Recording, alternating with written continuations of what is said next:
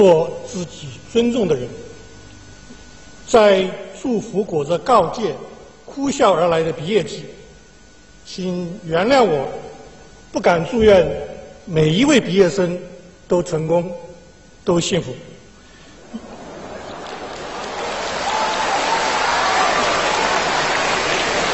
因为历史不幸的记载着，有人的成功代价是丧失良知，有人的幸福代价是损害他人。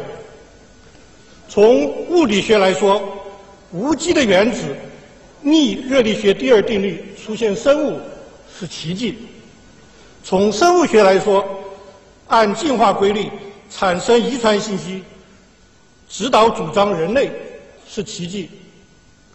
超越化学反应结果的每一位毕业生，都是值得珍惜的奇迹。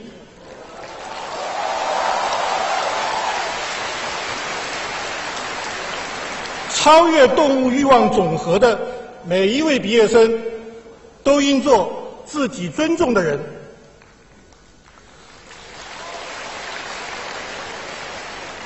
过去、现在、将来。能够完全知道个人行为和思想的，只有自己。世界上很多文化借助于宗教信仰，指导人们生活的信念和世俗的行为。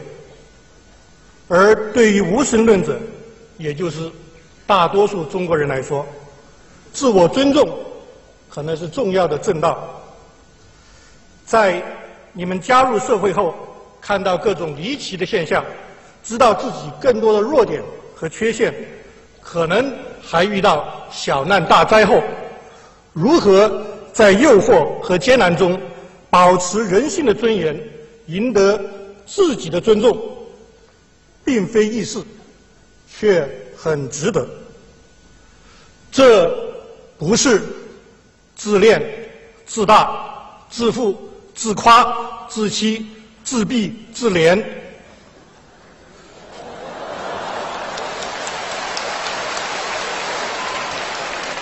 而是自信、自豪、自量、自知、自省、自述、自勉、自强，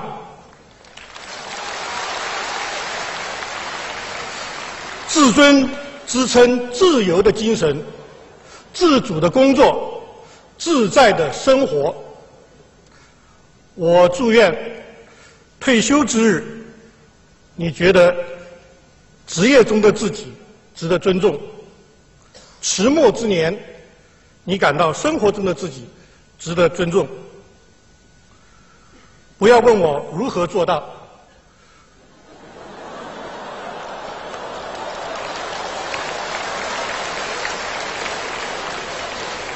五十年后返校时，告诉母校，你如何做到，在你所含全部原子再度。按热力学第二定律回归自然之前，他们既经历过悟性的神奇，也产生过人性的可爱。